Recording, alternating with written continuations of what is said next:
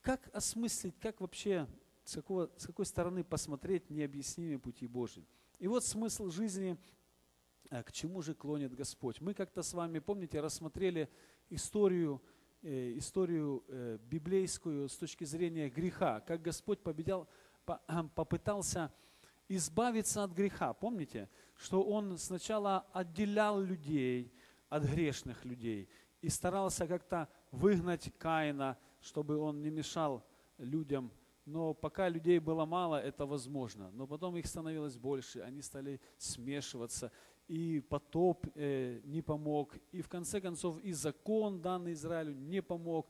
И только Христос, в действительности, во Христе мы э, нашли, Господь нашел вот этот способ э, оторвать грех от человека, оторвать. Иначе его нельзя было ни палкой выбить, ничем. Оторвать грех от человека нельзя. Это его сущность. Он не может, а он не может без этой сущности жить.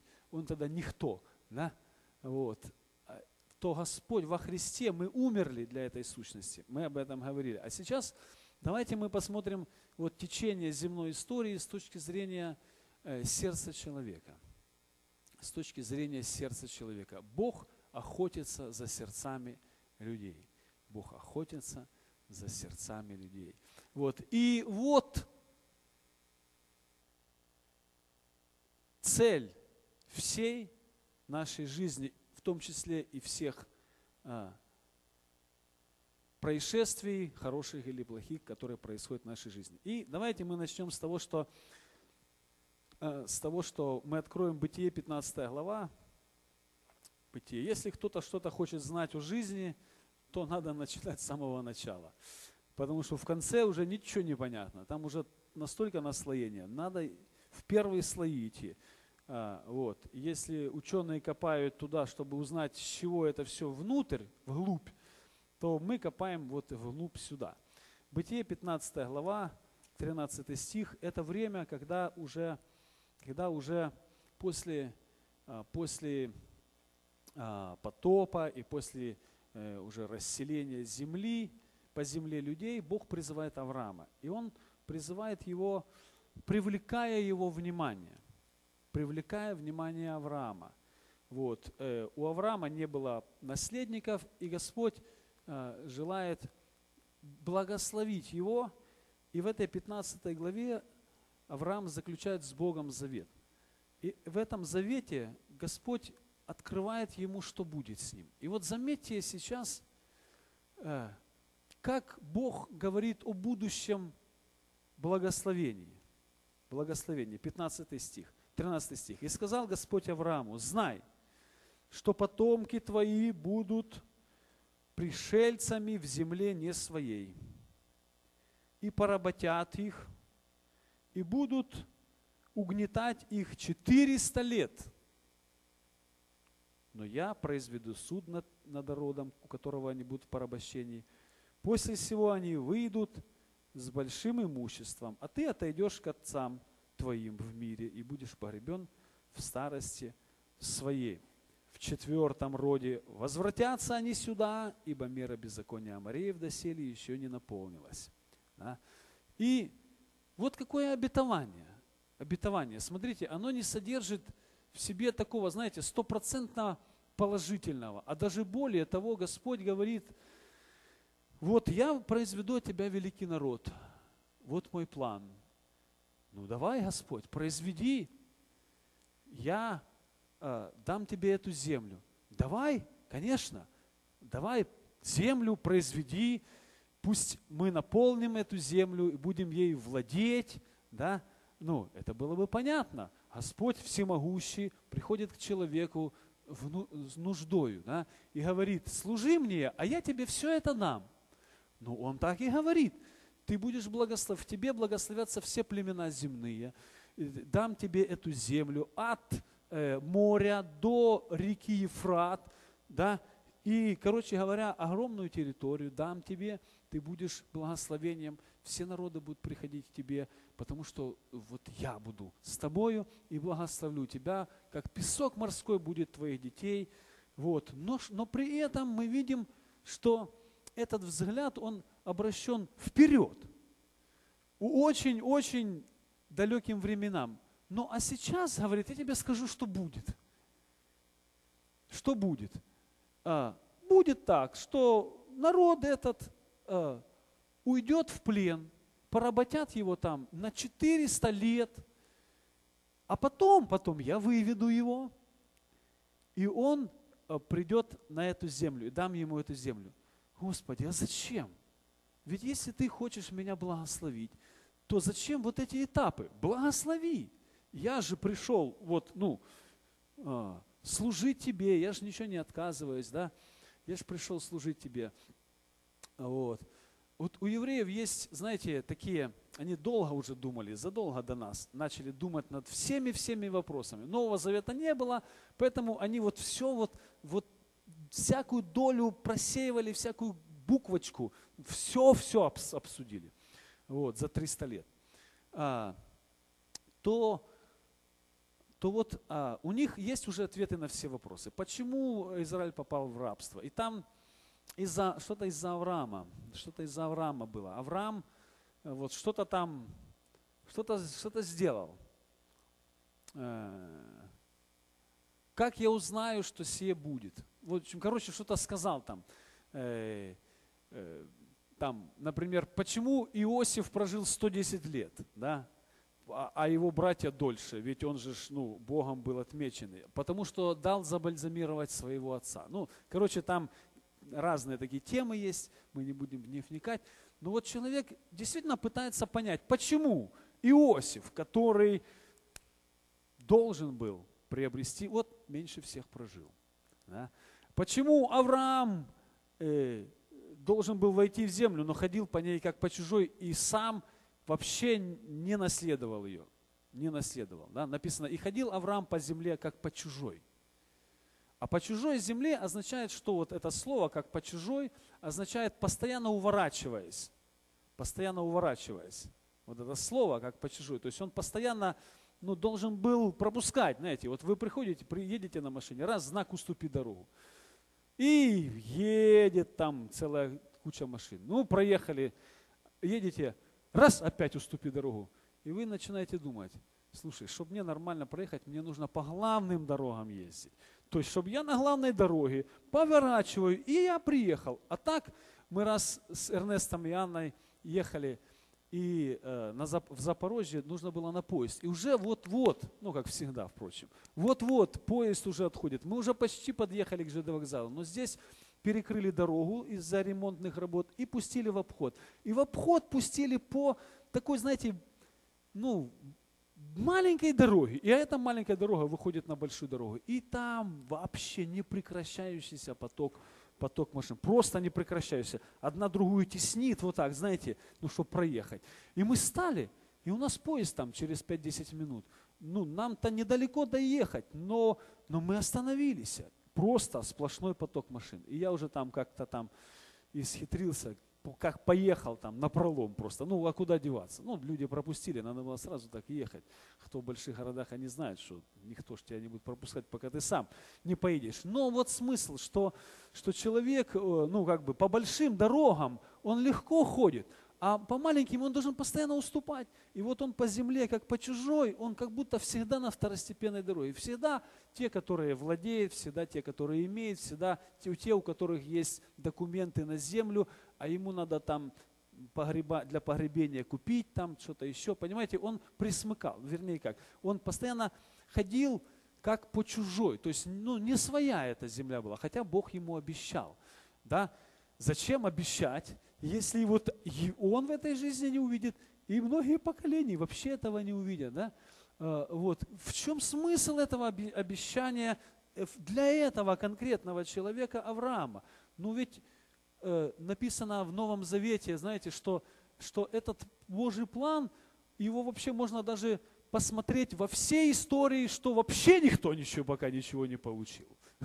Он говорит, что Бог предусмотрел нечто лучшее, чтобы они не без нас достигли совершенства. Написано, все эти герои веры не получили.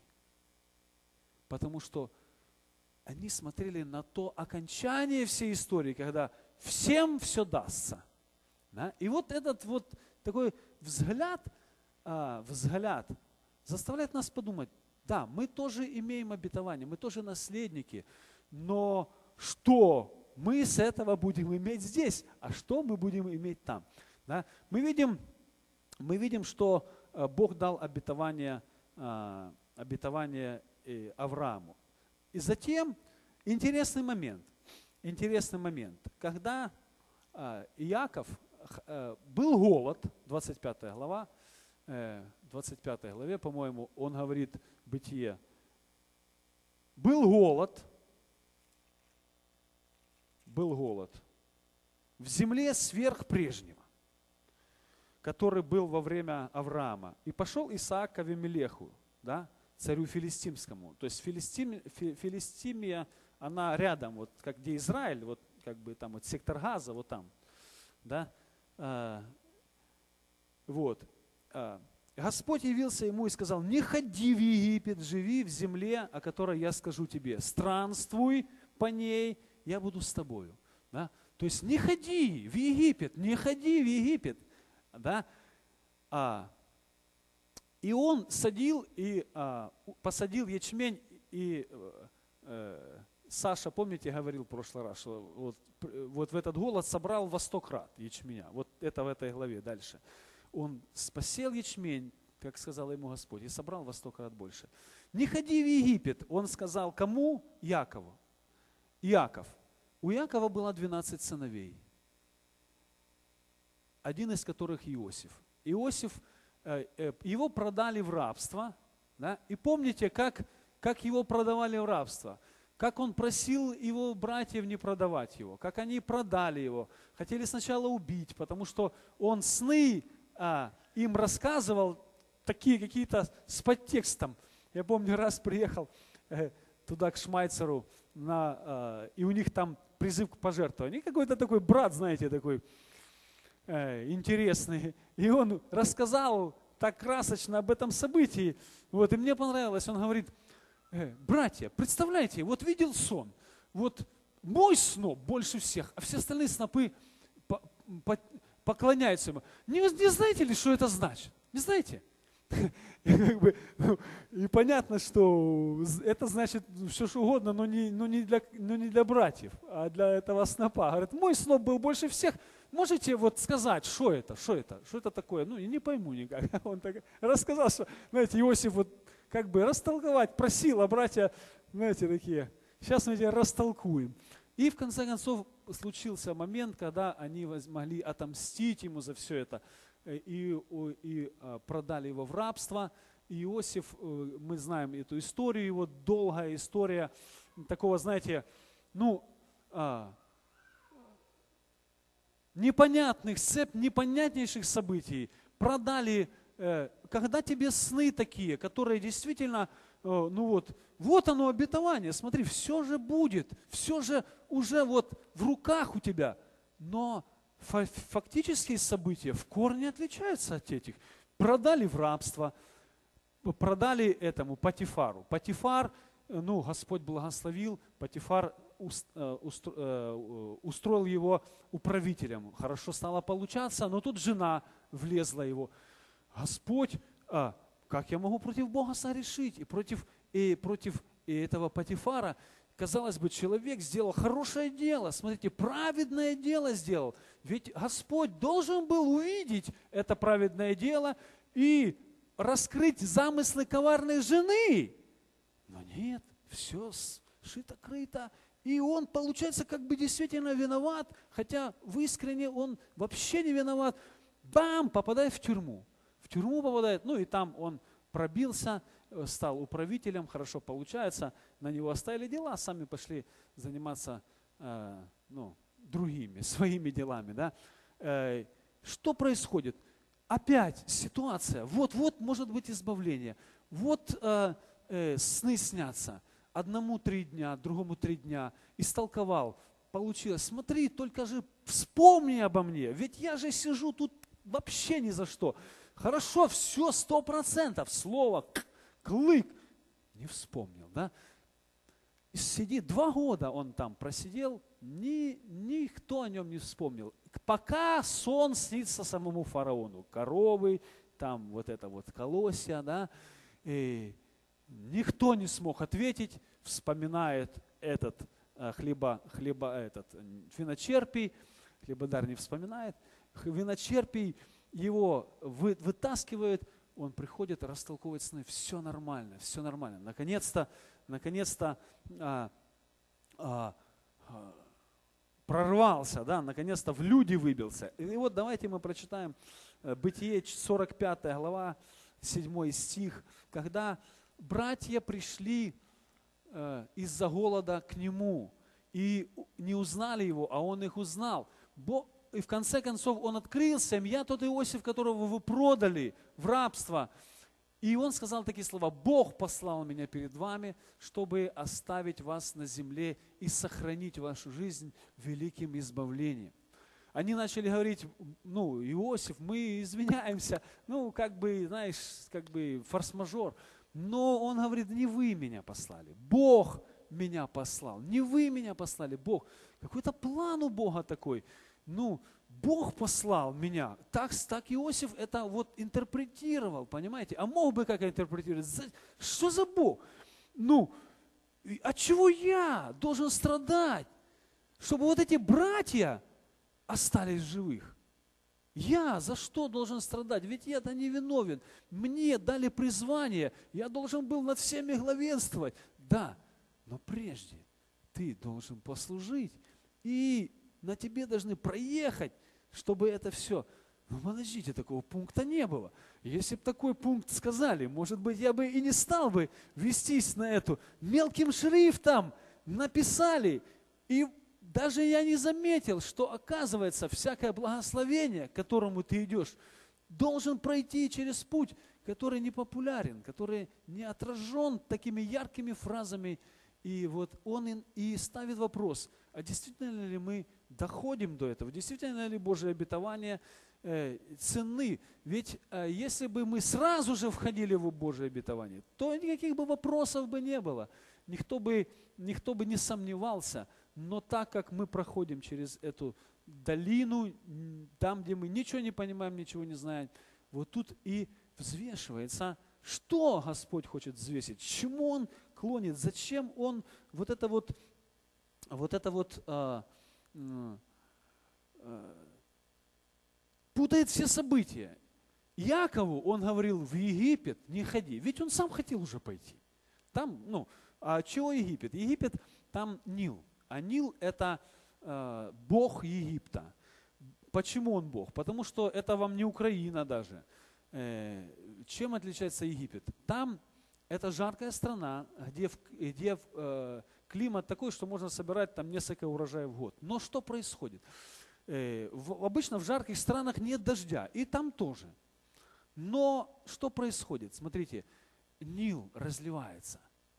И когда Нил разливается, вот этот вот, вот этот ил Ниловый, он на несколько там, на какое-то расстояние заливает. И когда вода сходит, торф вот этот, ну, э, да, гумус этот, он остается на полях. Раз его, и понимаете?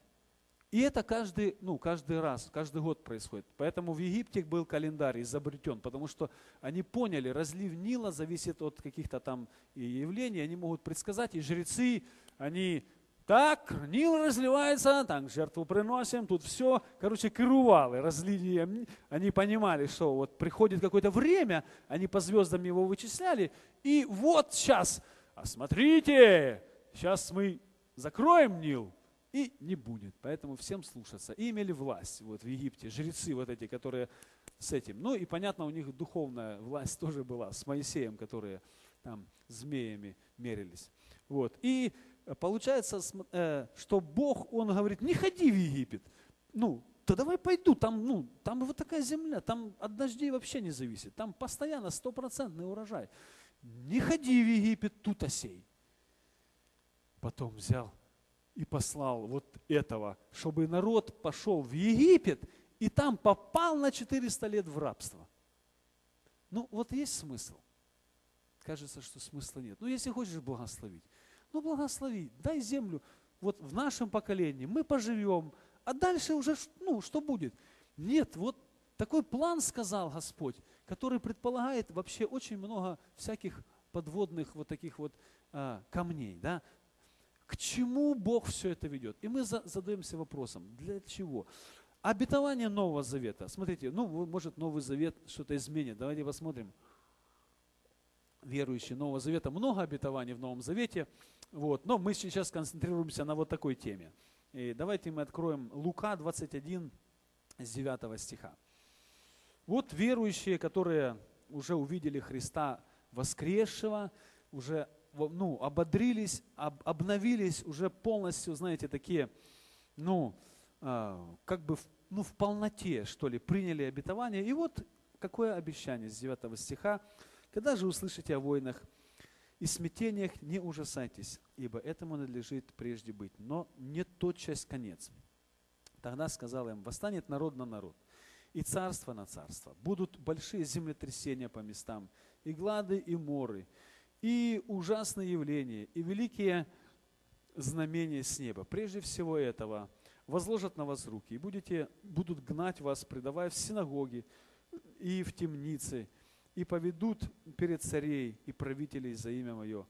Э, будет же это вам во свидетельство. Итак, положите себе на сердце, не обдумывать заранее, что сказать, ибо я дам вам уста, которые, а, а, и премудрость, которые не возмогут противостать, не, противос, а, не противоречить, не противостать все противящиеся вам. Преданы также будете и родителями, и братьями, и родственниками, и друзьями, и некоторых из вас умертвят. И будете ненавидимы всеми за имя Мое. Ну и волос вашей головы не пропадет. Терпением спасайте души ваши. Да? Вот такое обетование. Видите? Э, ну, короче говоря, вас втопчат в грязь и некоторых убьют. Но волос с вашей головы, не беспокойтесь, у кого прическа хорошая, об этом не переживайте, волос не пропадет. Господи, ну как это можно, ну как можно понять и принять вот такое противоречивое обетование? Уже ж все, уже ж не все ли, Господи, время ты восстановишь царство Израиля? Ну вот уже и время, уже ж все пришло. Ну к чему вот такая, знаете, обратно вот такой замес на что-то очень сильно такое, знаете, ну, большое, которое сметает с лица земли, и мелкие люди в ней, как, знаете, и, и человек думает, вообще, что-то я значу, или что-то я, что-то ценное в этом плане каком-то огромном, который, для которого, для осуществления которого вообще не стоит ни жизнь человека, ни тем более его благополучие. Волос только, вот самое главное, чтобы не, не пропал. А в чем суть этого? Волос не пропадет, имеется в виду, если вы правильно упадете, э, правильно по, по, почитаете, то тут не написано, что он не упадет. Да? А ну давайте еще раз почитаем. Где волос? Прошу, про волос. Да? А, не, не пропадет. Упасть он упадет. Но что, не, не потеряется. То есть смысл в том, что все эти страдания, которые люди протерпят, это не будет, знаете, как э, Родина вас не забудет, как наш старшина говорил, но и не вспомнит. То есть ты сделал, молодец, и никто больше об этом не узнает.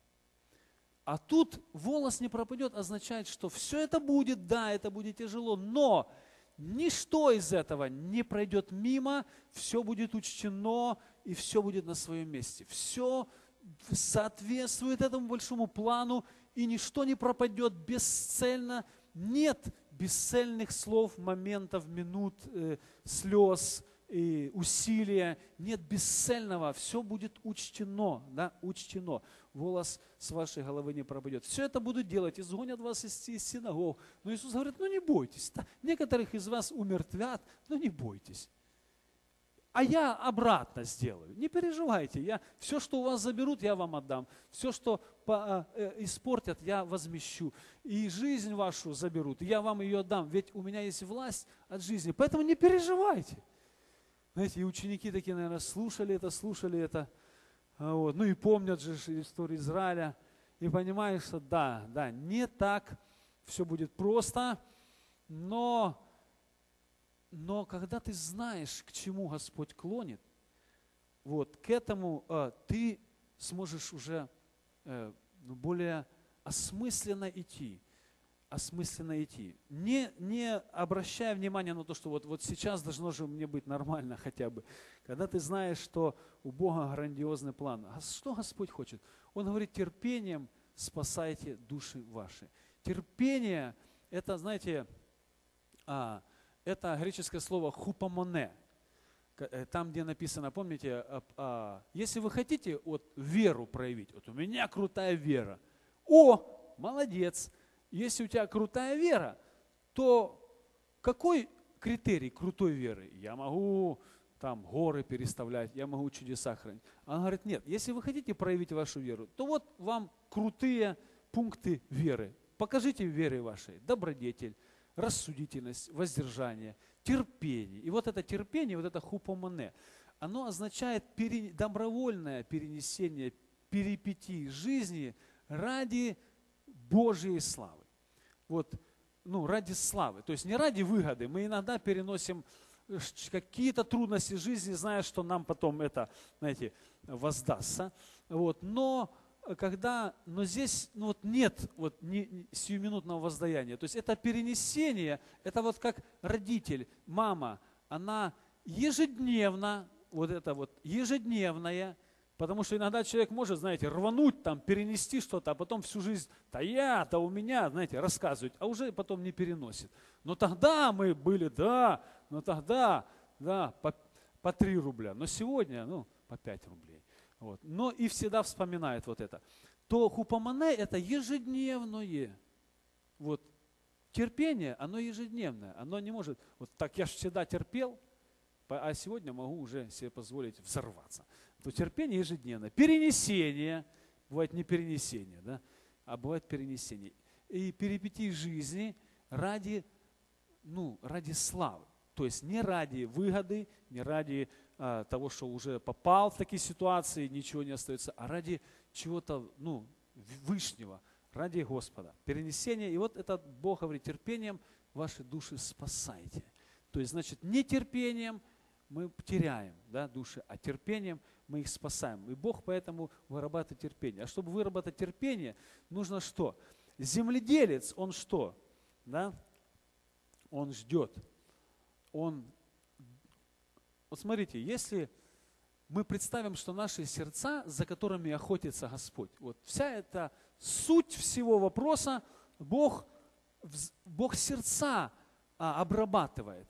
И а, сердца можно представить в виде почвы. Помните, как вышел сеятель сеять, и разные типы почвы были. Одна такая, другая такая. И вот можно представить, что Бог, обрабат, Бог обрабатывает сердца, почву сердец вот в истории.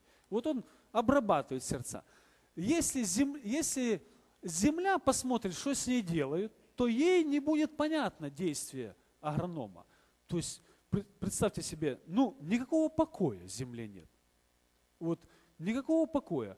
А, ну, разве что там где-то, знаете, незаселенная. Вот там красота, покой. Но что? Приходят люди, теперь сначала топчутся, топчутся так, так трактором поехали, перевернули землю. Ну хорошо, перевернули.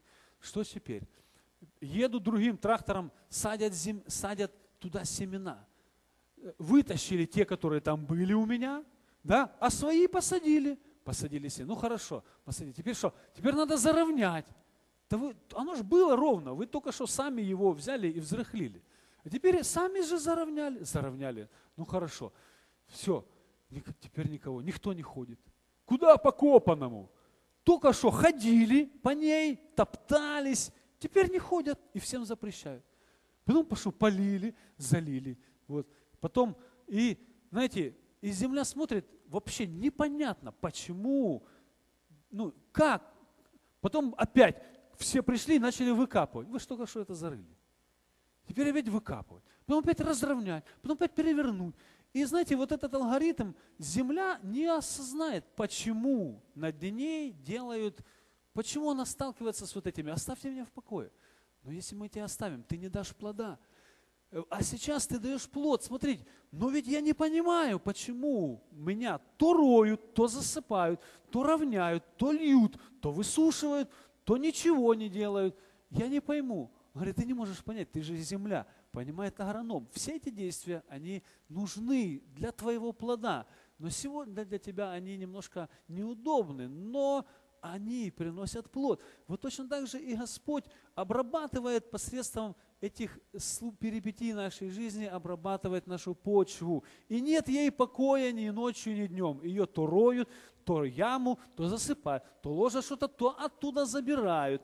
И так далее, и так далее, и так далее. И земля не понимает почему с ней такое делают, ну, видят, что потом кто-то на этом наваривается. Вот. Только не земля, конечно. Вот. А Господь наваривается на нас, и мы, а, ну, как бы являем Его славу, да. Что нужно? Что Господь хочет от нас? Господь ищет сердце. Почему так трудно а, достать человека? Почему так трудно его сердце, знаете, подготовить для нужной почвы? Почему это занимает столько времени, столько исторических событий, столько вот э, веков нужно, чтобы вот всех э, людей вот это вот э, с ними проделывать операции? Потому что, потому что Господь, потому что сердце человека, оно отличается от всего творения. Господь, знаете, сердцу не прикажешь. Вот сердцу не прикажешь. Знаете, в семье бывает так, там э, парень, девушка, ой, ты самая прекрасная, и все делает, делает. Потом женился, все, забыл. Что? Ну вот было, да, я что, обманщик, что ли? Было действительно, я, я никого не обманут, было. А теперь нет. А теперь нет. И как ты будешь любить, когда его нет внутри у тебя, да? Его нет. Вот. А еще и ненависть бывает потом. И потом уже, если удостоится человек, ну как бы, а, наконец-то понять настоящую любовь, в чем суть ее. Вот. А иногда и нет. Все разрушил, разломал, не все это, все это мне не нужно. Нет в сердце ничего. И вот точно так же Господу. Ведь Господь хочет сердца, а сердцу не прикажешь. И Он в истории пробовал разные методы, как к человеку обратить. И его за шкирку, иногда, знаете, думает, церкви надо, чтобы всех за шкирку. Господь, он, ему не нужны такие за шкирку, которые. Ну не нужно, не может он. Он, знаете, а ну люби быстро меня. Не будешь любить, свет отключим, газ. Да, по шее получишь. Вот будете исполнять заповеди, я вас благословлю. Знаете, такие отношения есть. До поры до времени работают в Израиле не сработало. Что значит? Господь говорит, я хочу сердца вашего. Я хочу, чтобы вы сердце открыли. А как ты начнешь устрашать, подкупать, знаете, э, ничего не делать, бросать. Что сделаешь, чтобы сердце, ну вот скажите, как Богу быть с нами? Как Ему привлечь наши сердца? Ну что с Ним? Благословить нас. Поможет. Ну, на какое-то время мы будем здесь. Слава Богу! Будьте как я. Смотрите, я сделал и получил. Да. Забрать благословение. Да. О, Боже мой! На что такие мне трудности? Их сердце не прилепляется к Богу. Понимаете, что нужно сделать человеку, чтобы э, рассказать ему, как сильно Господь его любит, послать сына, чтобы он сказал, как Бог любит. Да, но это не гарантия, что человек с сердцем, может быть, в сердце Дух Его Божий, обновить его сердце, вырвать каменное, а плотяное ему поставить. Да, вот так Господь делает. Но что? Но ведь это Он, наше сердце, вложил нас. Да?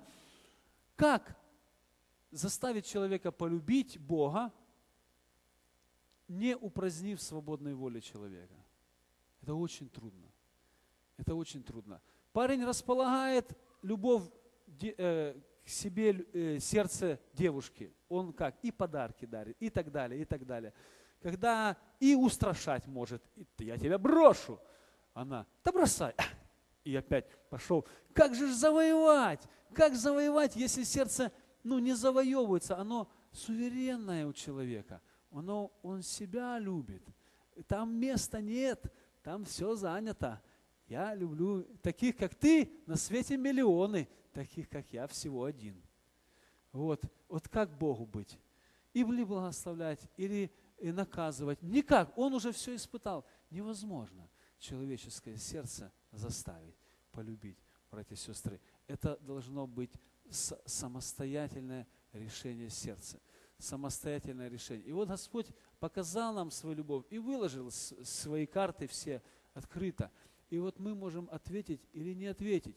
И вот это проявляется как раз именно в этом. Да, Бог изменил наши сердца. Он просто вложил в нас, как вот эту первую любовь, которая, которая приходит, знаете, в таком юношеском возрасте, когда хочется вот не просто, знаете, там, а, хочется действительно о ком-то позаботиться, хочется как-то посвятить себя. Но потом эта любовь проходит.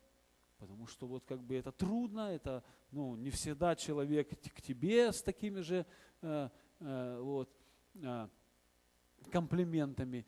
И вот и Господь к нам и, и уже дал нам новое сердце. Но что? Но надо, чтобы это наше было. А как, чтобы было это наше? Надо проверить, пустить, отпустить. Отпустить. Господи, где ты? Где ты делся? Почему в моей жизни сейчас я не, щу, не ощущаю вот этого?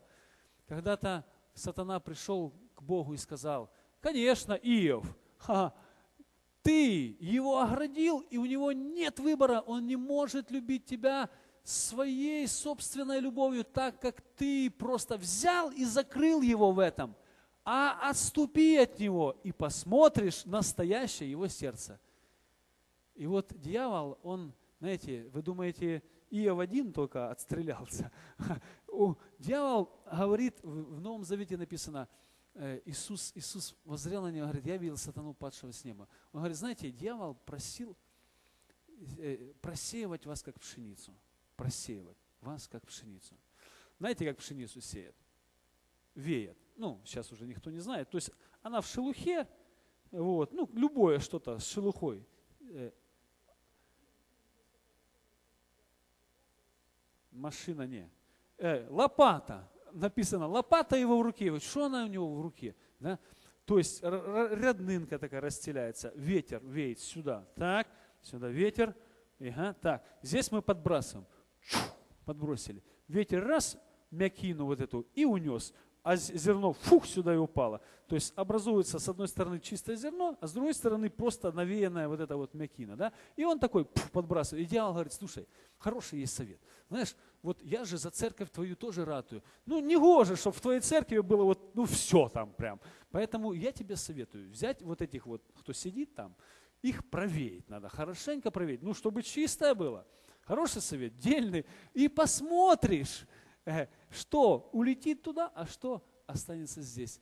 И Господь говорит, хорошо, давай. И он говорит, о, я даже знаю, кто сделает. Да? И он раз, два, три, раз, два, три, и давай веять верующих. Для чего? Чтобы сердце могло свободно выбрать Бога. Не за то, что Он нас благословляет лишь только, э, потому что это условная любовь. Не за то, что Он нас заставил и просто, знаете, ну, Такому Богу лучше служить, чем вот в аду потом гореть. Лучше уже с этим Богом не шутить. И так он не хочет. Знаете, и вот, о, хорошо, этот Бог нам подходит, Он нам только все дает. Конечно, мы десятину Ему отдадим и попоем песни, так зато у нас карманы будут. И такое отношение Он не хочет. А что, ему надо все забрать иной раз. И человек останется вот один на один со своим сердцем. Будешь ли ты и тогда меня любить? Или же ты скажешь, нет, пойдем искать другого Бога. Этот какой-то вообще своенравный и вот по-своему все. Мне, нам не нужен такой Бог, нам нужен Бог постоянный, чтобы ты ему жертву, он тебя благословил. О, пусть чуть-чуть, но стабильно. Да? И сердце человека ищет другого Бога. Может быть, в оккультизм пойти, может быть, там. Там тоже есть власть. И власть такая, знаете, до поры до времени стабильная. То есть ты раз, два, раз, два, раз, пока не вмешается более сильный и заберет. Тогда, ну извините, вот вам деньги, не получается уже колдовство, пришел сильный, там теперь все. Вот. А вот Господь хочет, чтобы мы раз и любили Его. И поэтому, когда приходят в жизни трудности, вот, то мы то мы с вами можем понять, что они неспроста. И не от того, что Бог передумал нас благословлять в конце пути, но Он сейчас хочет увидеть, будем ли мы благословлять Его и в это время, и любим ли мы Его от чистого сердца. Либо же наша любовь условна, и, и она зиждется на каких-то выгодах, или страхе, или что-то еще. Да? Страх Божий хорошо, но Бог не хочет, чтобы мы с Ним были только из-за страха. Он хочет, чтобы мы искренне Его любили. И вот Римляна 6 глава, а, Римлянам 6 глава, 17 стих, 6 глава, 17 стих.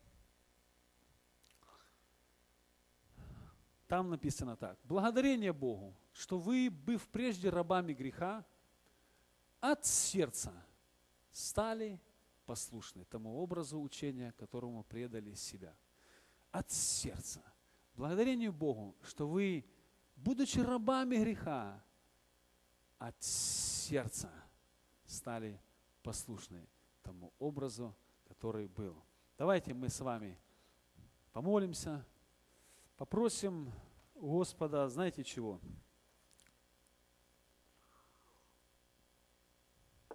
Благословение на то, чтобы, может быть, кто-то проходит какие-то трудности, трудности жизни, проходит и задается вопросом, Господи, доколе же, сколько, почему, как, где твой план? Ничего не вижу, ничего не понимаю. Все ушло.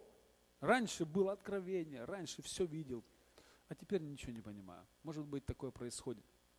То знаете, что вы не одни на, этом, на этой земле. Практически все герои веры, они а, проходили через это, испытывалась их вера, и они проходили это.